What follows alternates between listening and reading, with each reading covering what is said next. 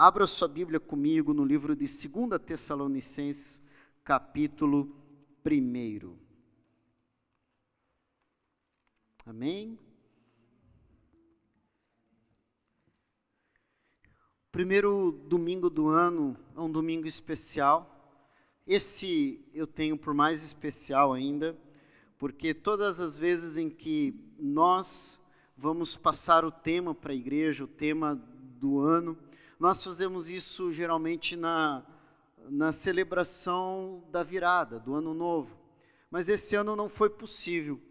E eu quero usar essa primeira reunião, eu quero usar esse primeiro culto, eu quero usar esse momento aqui para falar do tema que o Senhor colocou em meu coração para nós, como igreja, é, vivenciarmos todo este ano. Amém?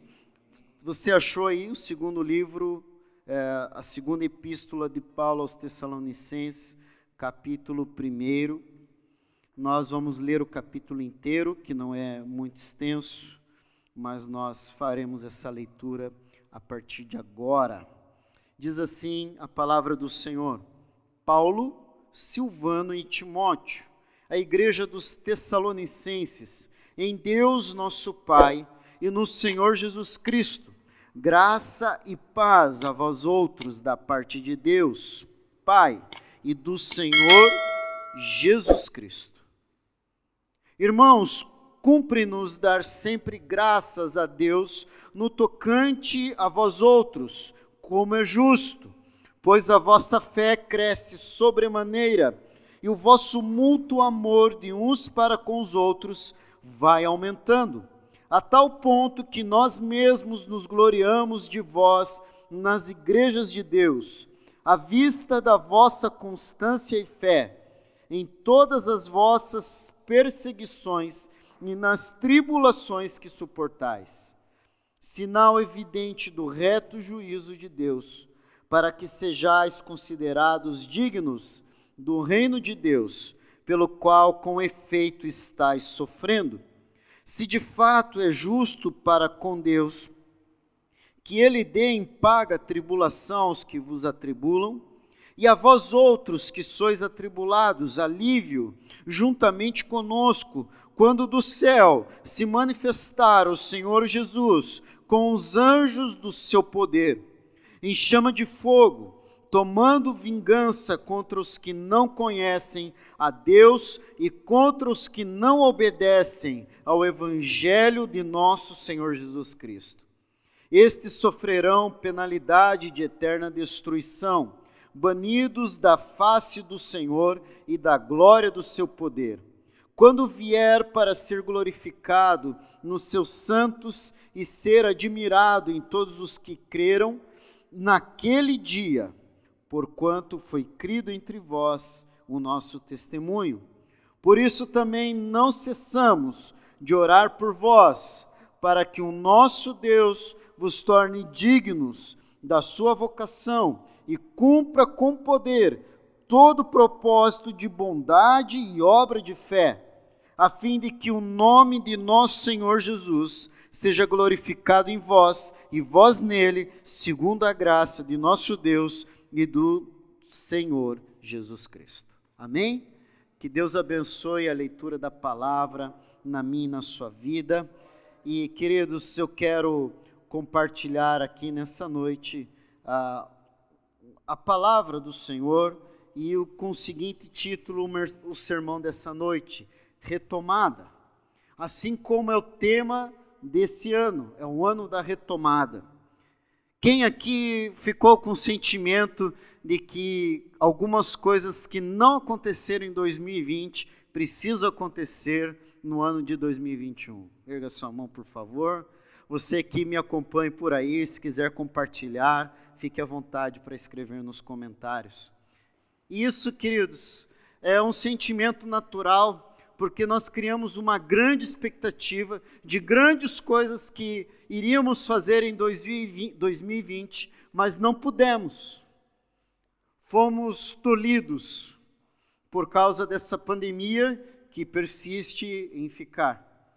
Eu imaginava que até o final do ano tudo estaria tranquilo, nós estaríamos retomando as nossas vidas. E, querido, a grande, a grande, a, a grande expectativa que eu tenho agora é não ter expectativa. Porque todas as que eu tive em 2020, elas foram por água abaixo. Mas não é largar de mão, não é deixar as coisas ao bel prazer, não é deixar as coisas acontecerem naturalmente, como dizia aquela antiga canção.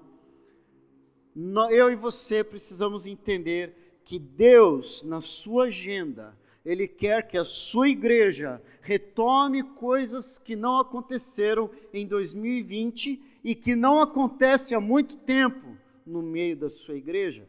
E quando eu falo igreja, eu estou generalizando, não estou tratando somente da nossa igreja.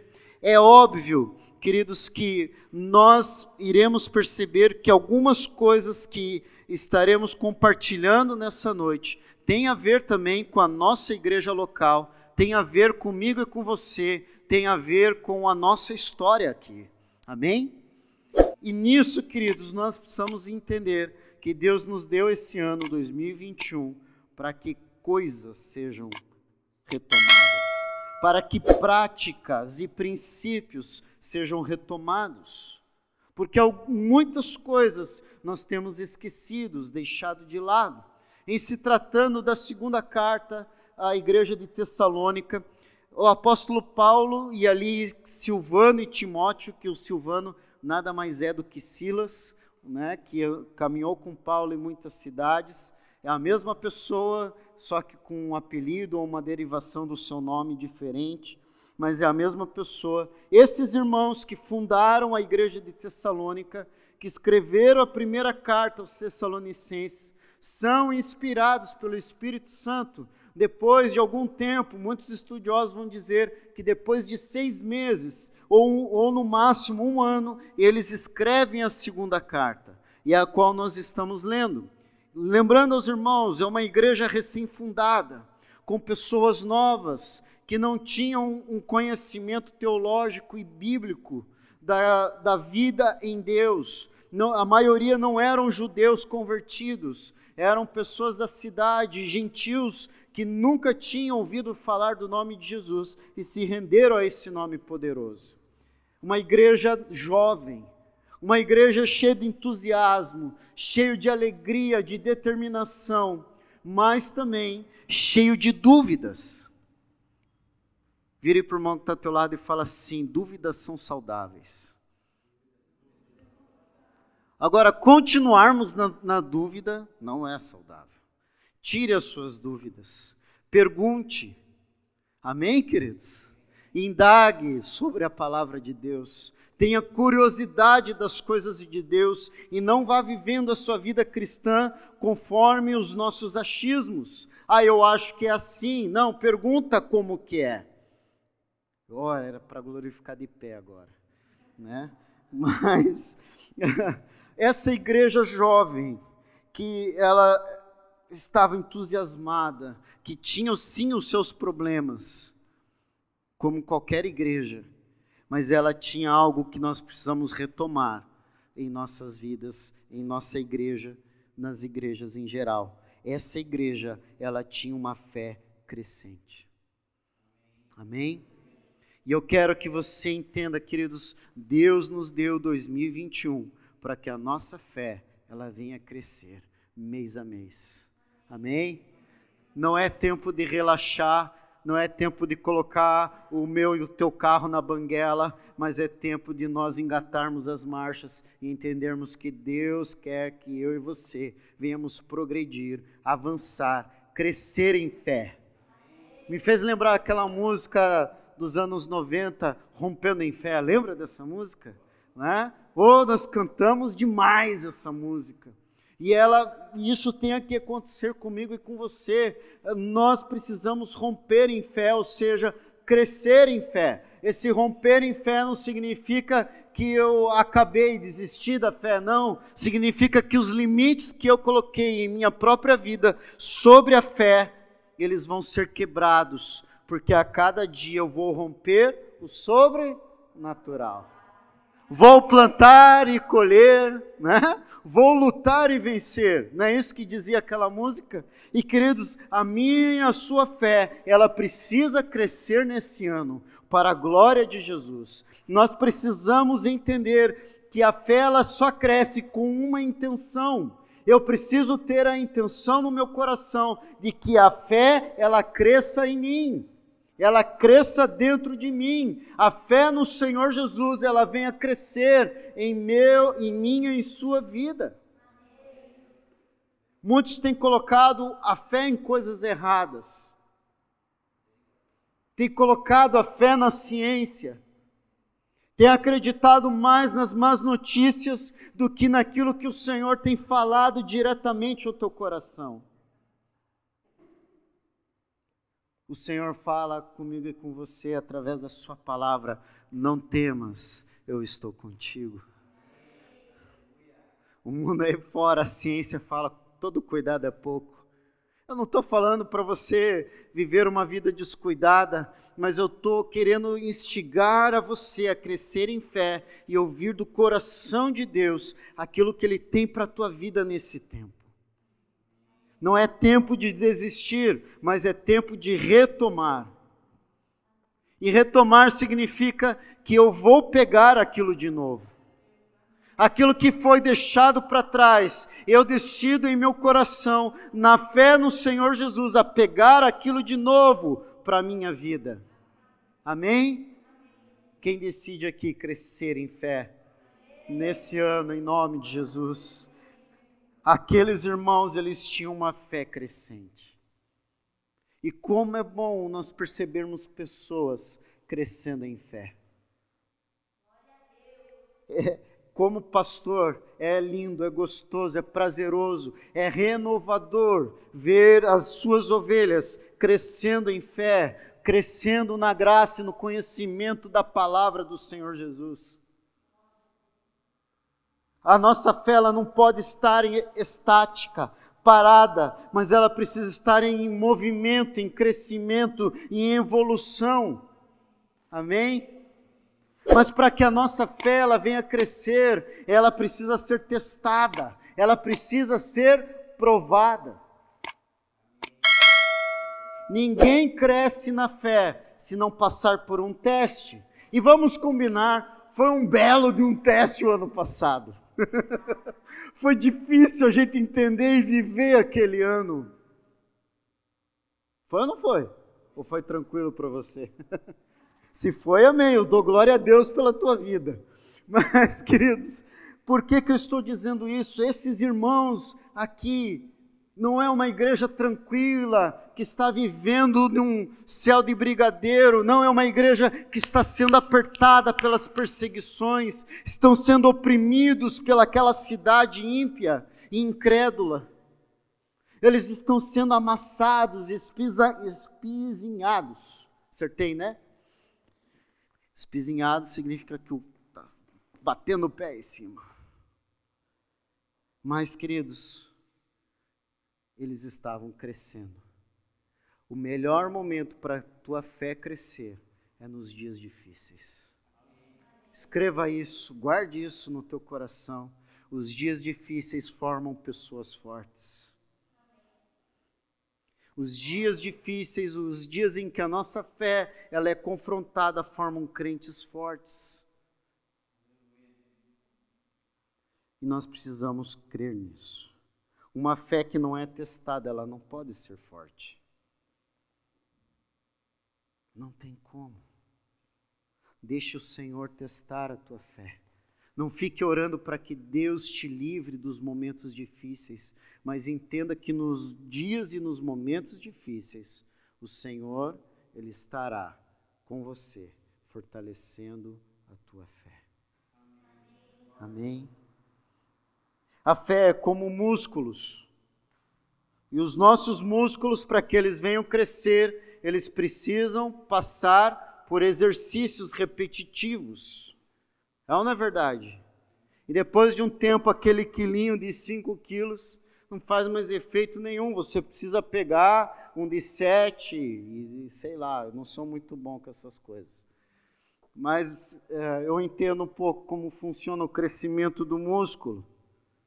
E a nossa fé, da mesma maneira, ela precisa ser exercitada. Assim como o músculo para crescer, ele cresce com exercícios repetitivos, a nossa fé, ela cresce em momentos difíceis, em momentos em que nós precisamos passar por testes e provações. Posso ouvir um amém aí? Isso é muito importante. Eu gosto muito de Hebreus capítulo 11, que fala sobre os heróis da fé. Irmãos, eu não sei se você já leu Hebreus capítulo 11, você conhece o, o versículo que sem fé é impossível agradar a Deus. Você conhece esse versículo.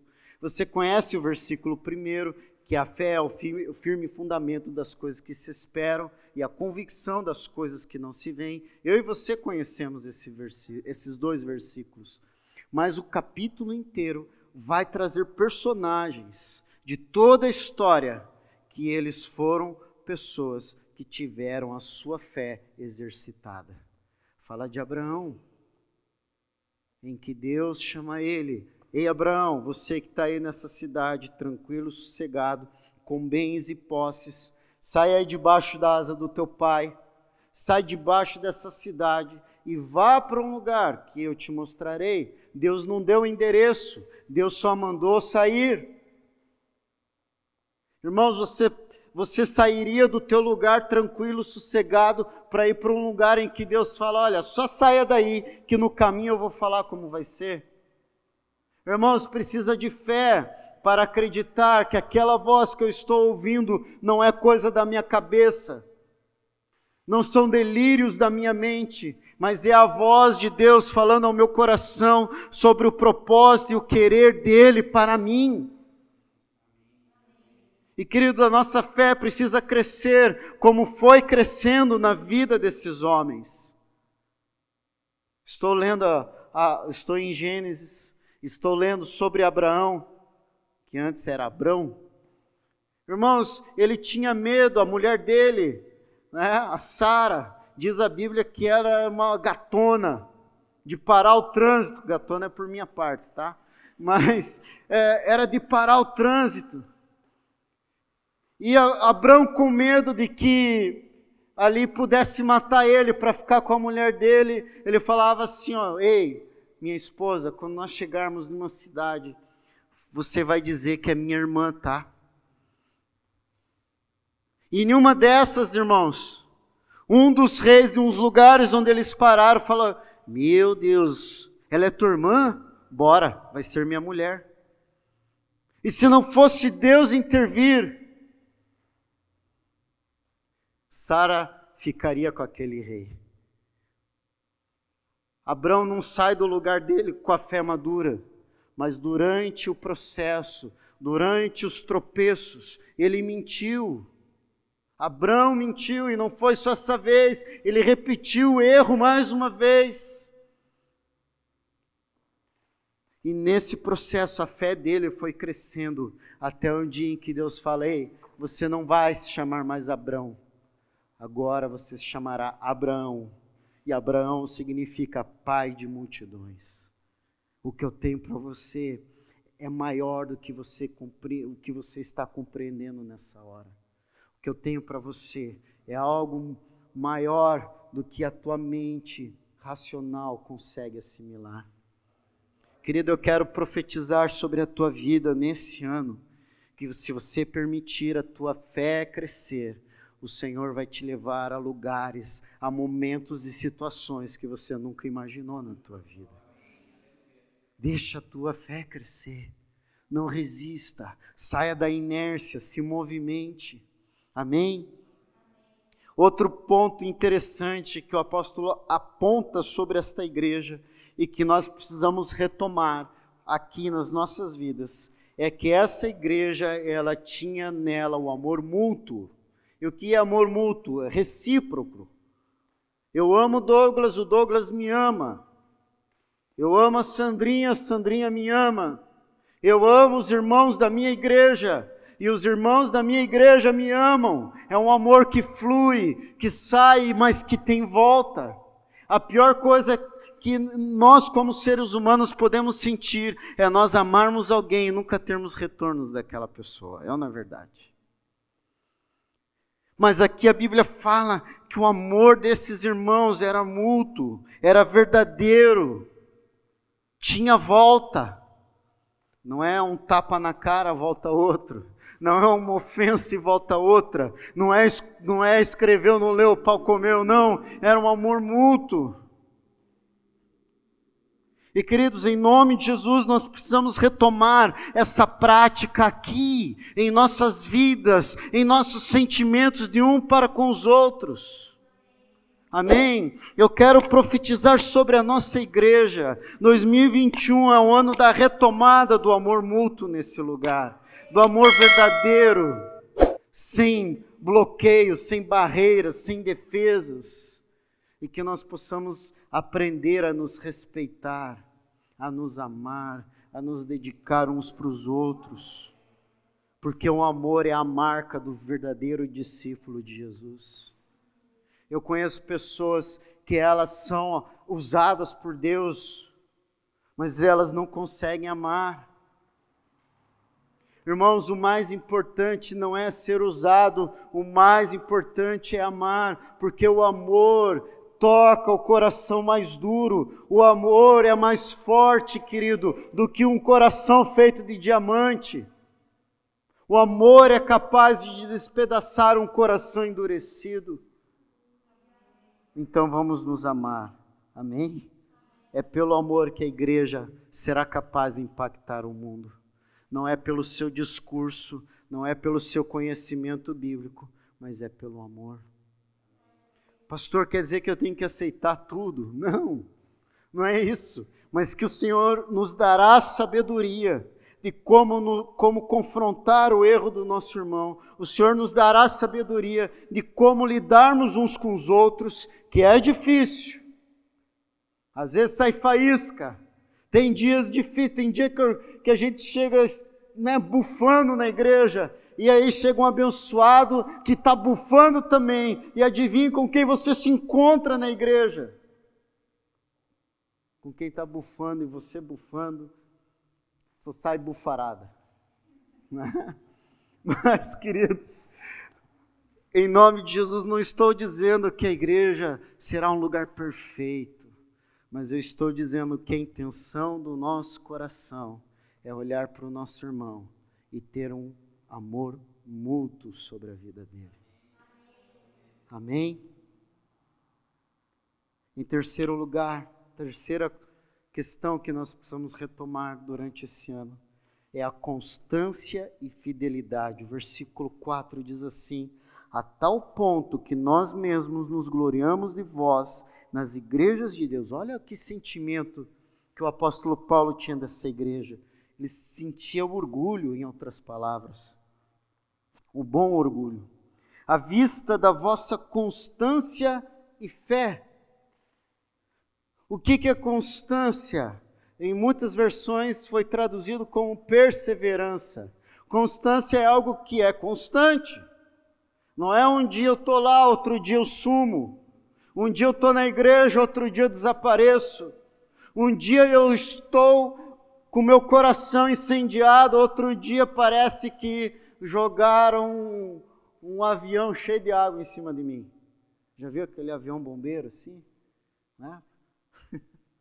Nós precisamos aprender a sermos constantes. Amém?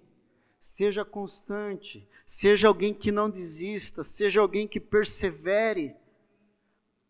Ah, eu não estou afim. Quantas vezes eu já ouvi isso? Ah, eu não quero. Irmãos, a igreja é um lugar de voluntariado, ninguém é obrigado a nada, ninguém que está aqui está por obrigação, mas está com compromisso e comprometimento com o Senhor e com a sua igreja. Amém?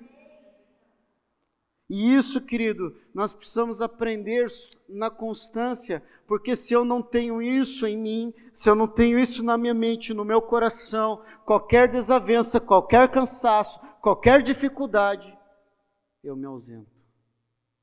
Eu fico de fora, eu me recolho para minha caverna, eu me escondo. Ali fala sobre fidelidade também. A palavra que foi traduzida por fé na maioria das versões, uma ou outra vai estar fidelidade. É a palavra pistes, que vem do grego, que quer dizer isso, crer e ser fiel no que crê. Não é eu creio uma vez, eu acredito uma vez na vida. Não, mas eu sou fiel e por isso eu pratico a fidelidade no meu coração. Eu acredito que aqui é o meu lugar, eu acredito que Deus me trouxe a esse lugar e eu sou fiel a esse lugar. Eu pratico a fidelidade a esta casa, a esta cobertura espiritual sobre a minha vida. Quem está entendendo o que eu quero dizer, queridos? Erga a mão aí, por favor. É eu e você sermos constantes e fiéis. Porque a igreja tem se tornado um produto, um produto de fé, em que o dia que eu não quero eu vou lá, o dia que não tem aqui eu vou lá, eu vou ouvir, eu vou fazer, mas eu não entendo a questão e a, e a bênção que é ter a cobertura espiritual da minha igreja. Eu conheço muitos crentes que eles creem em Jesus, mas não creem na importância de serem fiéis e constantes em um lugar. E o apóstolo Paulo está dizendo que essa igreja era constituída de um povo que era constante e fiel à sua igreja local, e aí ele, como apóstolo, o líder espiritual daquele lugar. Sabe, irmãos, tem se pregado por aí que eu e você não precisamos dar satisfação para ninguém a não ser para Jesus. Mas está errado. Jesus deixou a sua igreja para nos edificar, para nos abençoar, para tirar os carrapatos e carrapichos das nossas vidas, para nos tratar, para nos curar. É nesse ambiente de cobertura espiritual que eu e você podemos crescer em fé. É nesse ambiente espiritual que nós podemos praticar o amor mútuo, e é nesse ambiente espiritual que nós temos a oportunidade de sermos constantes e fiéis ao Senhor Jesus. Não tem como sermos fiéis ao Senhor sem a sua igreja. Não tem, irmãos. Desculpa, eu não encontro nenhum versículo bíblico que dê respaldo a isso. Mas muito pelo contrário, em todo o Novo Testamento eu encontro um pastor cuidando de suas ovelhas, principalmente as cartas do apóstolo Paulo. Você acha que é uma carta ao Léo? Não, são direcionadas às suas ovelhas, aquelas igrejas que foram abertas, inauguradas por ele e que estavam debaixo da sua cobertura espiritual, dos seus ensinos. E isso é importante nós retomarmos, queridos, porque tem se criado uma cultura de avulso eu sou um crente avulso, eu sou um crente folha solta, não estou ligado a árvore nenhuma. Diga comigo, misericórdia. Folha fora da árvore morre. Ovelha sozinha vira petisco de lobo. Nós precisamos uns dos outros, nós precisamos estar debaixo do aprisco do Senhor Jesus, de uma cobertura espiritual. Amém, queridos? Nós precisamos retomar esses princípios. Porque o diabo, ele percebeu, querido, que ele não consegue vir de fora para dentro da igreja, mas ele consegue implodir a igreja de dentro, trazendo princípios e conceitos mundanos e antibíblicos para dentro da igreja. Lembro ano passado que, depois de uma declaração de um pastor famoso, que ele disse que a Bíblia ela precisava ser reinter, reinterpretada. Lembra disso? Aquilo me causou uma indignação. E essa mentalidade tem sido difundida por aí. Irmãos, podem me chamar de fundamentalista, quadrado, antiquado, moralista, retrógrado, pode me chamar do que você quiser. Mas eu quero, querido, ter a minha vida dirigida pela palavra de Deus. Eu quero ter a minha vida guiada pela palavra de Deus. E eu quero que o Senhor edifique esse anelo, esse desejo de cada membro desta igreja, de cada ovelha minha, a buscar na palavra de Deus direção para a sua vida. Uma vida de fé conduz a uma vida de glória. Sabe por que a igreja não tem visto glória, não tem visto o mover e o agir de Deus? porque tem faltado fé em nossos corações. Nós estamos nos acostumando à vida normal e queremos que durante o culto as coisas continuem a serem normais. Nós queremos ter uma vida parecida com a dos outros, nós desejamos ter uma vida parecida com a dos outros, mas a grande verdade, querido, é que se o Senhor Jesus entrou no meu no seu coração, ele nos trouxe para uma vida revolucionária, diferente, uma vida com outro estilo. Amém, queridos? Esses dias um vizinho meu falou assim: você não para em casa. Eu falei: glória a Deus que eu não paro em casa. Fui chamado para isso.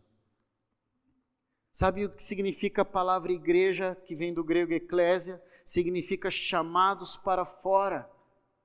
Eu fui chamado para fora da minha zona de conforto, da minha vontade, dos meus desejos, para eu viver aquilo que Deus me direcionar. Amém? Hoje eu estou aqui em obediência ao Senhor. Hoje eu estou aqui entendendo que o Senhor me deseja que eu seja líder desse púlpito. Mas o dia em que o Senhor falar outra coisa, eu vou obedecer. Pode doer, pode me contrariar, pode machucar o meu coração, mas, querido, mais vale obedecer a Deus do que aos homens, mais vale obedecer à direção do Senhor do que seguir as minhas vontades. Outro ponto importante, queridos, que nós precisamos retomar, e esse último ano foi algo muito importante, que estava sendo esquecido na igreja há décadas já, que era falar da volta de Jesus. Por décadas, nós sentimos os púlpitos ausentes de falar da volta de Jesus. Eu mesmo, antes do ano passado, raras vezes tinha pregado sobre a volta de Jesus. Essa é um pilar, é um fundamento do cristianismo, irmãos. Nós não podemos cair na mentira de que o que Deus mais quer é abençoar e prosperar a, as nossas vidas. Não, o que o Senhor mais quer é preparar os nossos corações, a nossa alma e o nosso espírito para o seu retorno, para a sua segunda vinda, para buscar a sua igreja em poder e glória.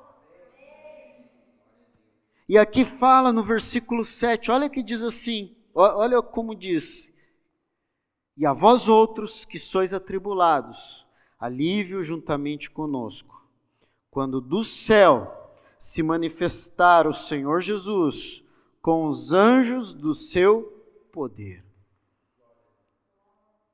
Sabe o que me pareceu durante todo esse tempo? Que nós estávamos com vergonha de falar sobre a volta de Jesus. Porque muitos de nós planejamos a nossa vida, mas não colocamos o sentimento de que a qualquer momento Ele pode vir me buscar. Nós tornamos a morte algo temível em nossos corações.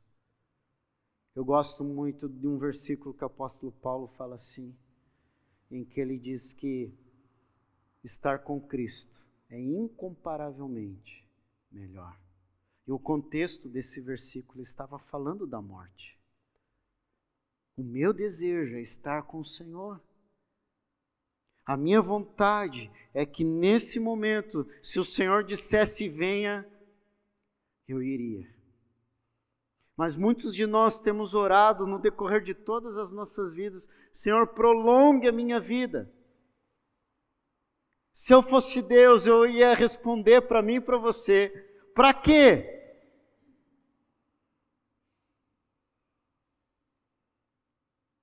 Há um propósito em estarmos vivos. Há um propósito estarmos respirando. Há um propósito eterno, glorioso, e que nós precisamos alimentar a nossa fé com isso. Que eu não estou nesta terra apenas para crescer, ficar adulto, envelhecer e morrer. Eu estou aqui para servir um propósito do reino de Deus.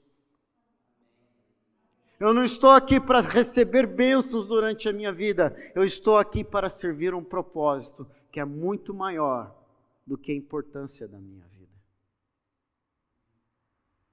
E no decorrer dessas décadas, nós fomos valorizando muito mais a nossa vida terrena do que o sentimento de estarmos com Jesus. Essa é a minha percepção. Você pode discordar de mim, fique à vontade. Mas o versículo 8 e 9 ali fala em chama de fogo, tomando vingança contra os que não conhecem a Deus e contra os que não obedecem ao evangelho de nosso Senhor Jesus Cristo. Estes sofrerão penalidade de eterna destruição, banidos da face do Senhor e da glória do seu poder. Algo importante que precisa ser retomado, queridos, é alertar ao mundo que aquele que morrer sem ter Jesus em seu coração está afadado à destruição, à separação eterna, ao inferno. No decorrer dessas décadas, nós fomos perdendo também irmãos, as mensagens que falavam da existência do inferno. Há um movimento muito forte que já questiona a existência do inferno.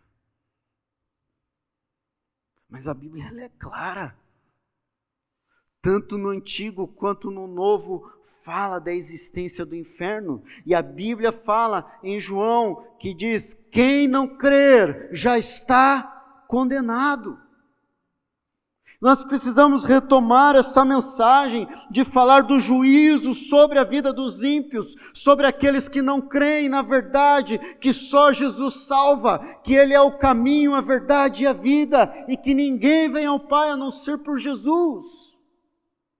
A igreja precisa tomar coragem de dizer, porque hoje em dia o que nós mais ouvimos é: todos os caminhos levam a Deus. Não, nós precisamos dizer não, pela palavra de Deus, a Bíblia diz que só existe um caminho, e esse caminho é Jesus. Nós precisamos criar essa coragem, retomar isso, como igreja local e como igreja do Senhor Jesus.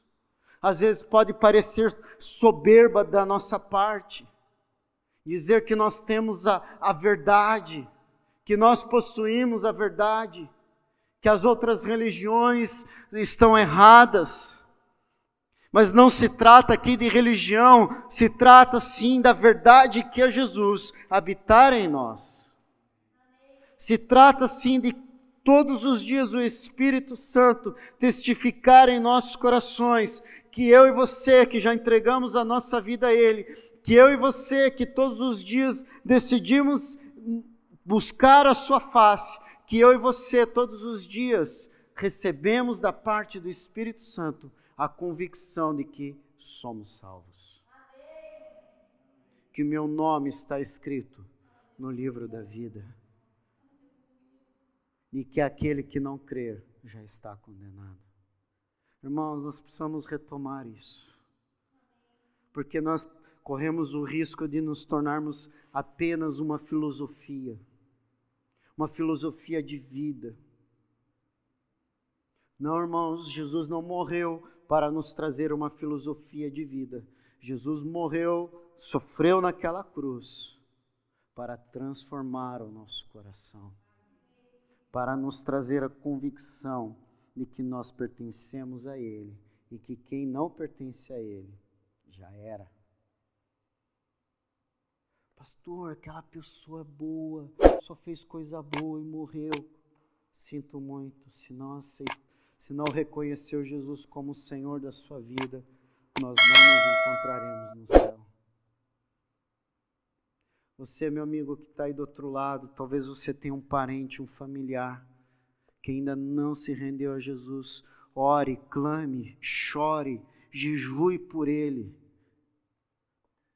Porque se ele não aceitar Jesus, você não vai se encontrar com ele no céu. Eu não quero pôr peso sobre a tua vida nessa noite, mas eu quero trazer a realidade da palavra de Deus e princípios que precisamos retomar em nossas vidas, porque a igreja, no, no decorrer do tempo, tem trocado de expectativas e de fé. Você já reparou que muitas igrejas elas vivem uma fé de objetos, uma fé de rituais, de campanhas, de propósitos, mas não uma fé bíblica.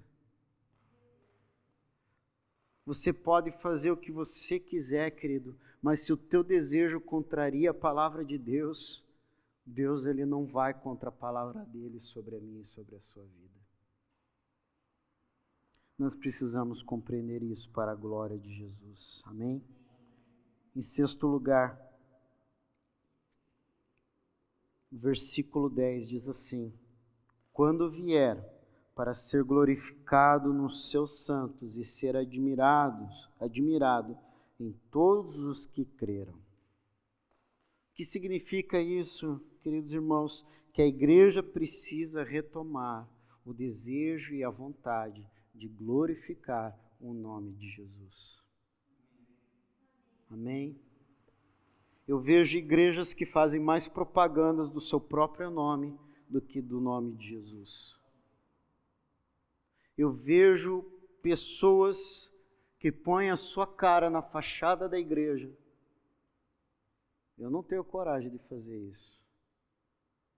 Não sei se eu sou muito feio, se eu ia atrair, se eu ia espantar mas eu não tenho coragem, porque, querido, aqui nesse lugar, não importa quem está nesse púlpito, importa que quem está aqui nesse lugar tem o desejo de glorificar o nome de Jesus.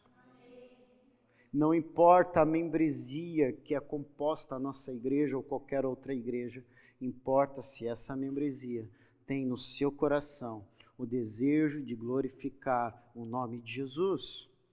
E como que eu glorifico o nome de Jesus? Glória a Jesus. Amém. Aí é um começo, é um princípio.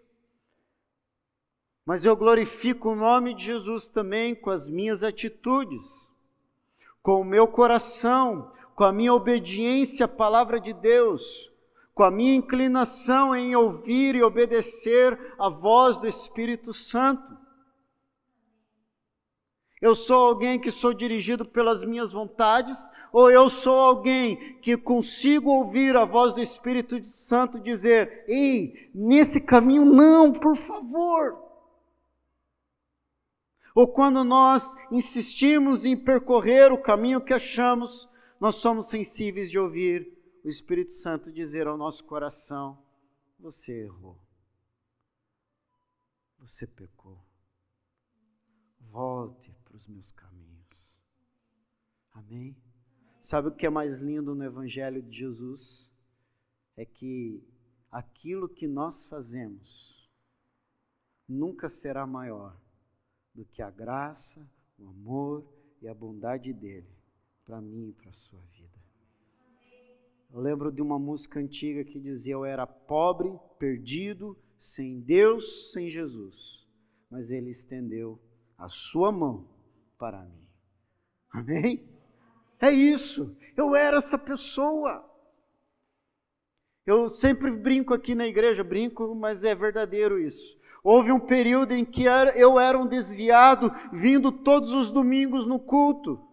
Eu me tornei um religioso, eu cumpria os meus compromissos, mas o meu coração não estava inclinado em obedecer a palavra de Deus. E glorificar o nome de Jesus significa eu me render ao seu senhorio, à verdade da sua palavra, eu me render àquilo que o Senhor tem para a minha vida. Isso é glorificar o nome de Jesus. Amém? Louvado seja o nome do Senhor. E o último ponto na mensagem dessa noite. A última coisa que precisamos retomar como igreja é a intercessão. Aqui diz assim: Por isso também não cessamos de orar por vós, para que o nosso Deus vos torne dignos da sua vocação e cumpra com poder todo o propósito de bondade e obra de fé. Posso ouvir um amém? E sabe o que isso significa, queridos? O apóstolo Paulo dizendo: Ei, eu, Silvano ou Silas, como você preferir, e Timóteo, oramos todos os dias para que essa igreja dê certo. Irmãos, orar é diferente de interceder.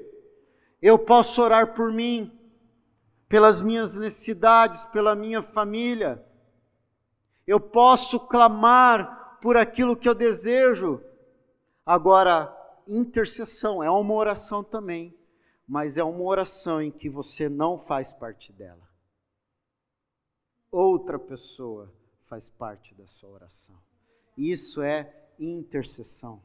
Você se coloca no lugar daquela pessoa.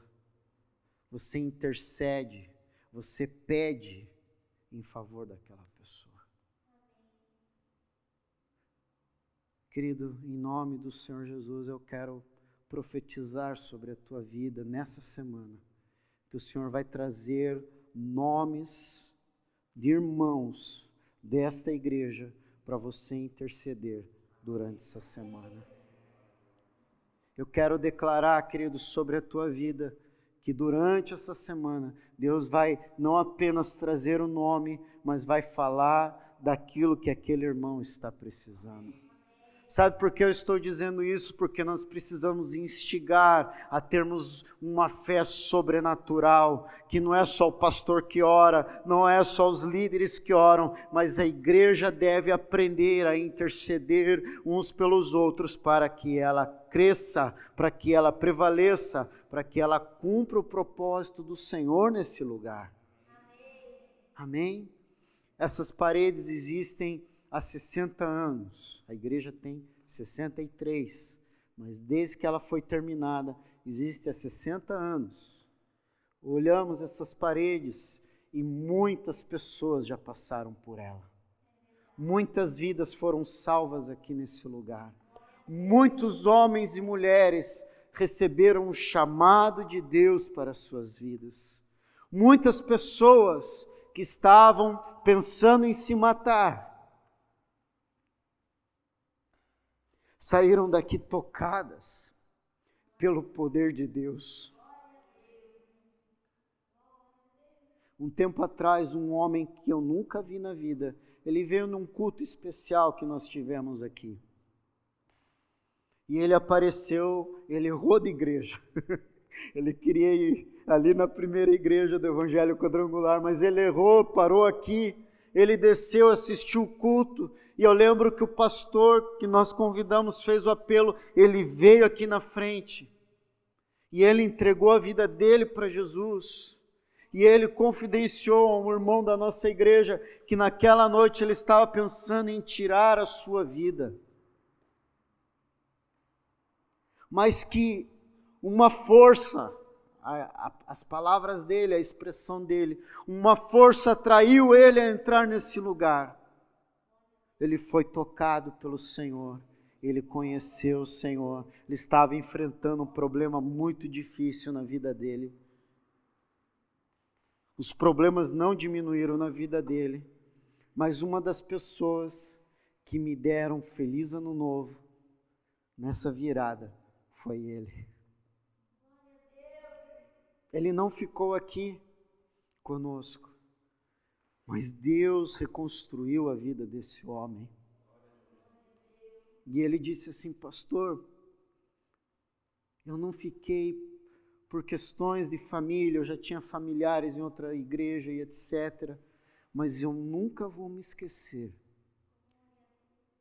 daquela porta que foi aberta para mim e que eu recebi a libertação no nome do Senhor Jesus. Sabe, irmãos, eu quero pedir a você, nesse ano de 2012, 2012 não, 2021, é o, é o 12 ao contrário. nesse ano 2021, interceda. Interceda muito mais do que ore. Coloque pessoas em teu coração. Deixe o Senhor te usar como instrumento de salvação, de transformação. Em nome de Jesus. Quando nós só oramos por nós, nós só conseguimos enxergar os nossos problemas. Mas quando nós intercedemos, nós percebemos o quanto o Senhor tem sido bom comigo e com você. Não é verdade? Você consegue reconhecer nesse momento a bondade do Senhor Jesus sobre a tua vida? Amém? Que neste ano de retomadas, esses princípios estejam guardados em teu coração. Amém? Essa pregação ficará à disposição nos nossos canais. Se você no decorrer desse ano for se esquecendo, Ouça mais uma vez. Fé crescente. Repita comigo, você que está me ouvindo aí na sua casa, em voz alta também, diga assim: fé crescente. Amor mútuo. Constância e fidelidade. Falar da volta de Jesus. Falar do juízo do ímpio glorificar o seu nome, interceder pelos outros. Precisamos retomar esses princípios, queridos. E se nós fizermos isso, como diz o, o hino da nossa denominação, ninguém detém, é obra santa. Amém? Precisamos retomar esses princípios como igreja, como crentes que confiam no seu nome e no seu poder. E assim, queridos, vermos o sobrenatural acontecerem, acontecer à nossa volta. Amém? Somos gratos a Deus e dizemos Ebenezer pelo ano de 2020. Até aqui nos ajudou o Senhor. O Senhor foi maravilhoso, foi tremendo, foi justo e foi bom. Mas, querido, esse ano, mais do que isso, iremos retomar esses princípios para vivermos o sobrenatural. Amém?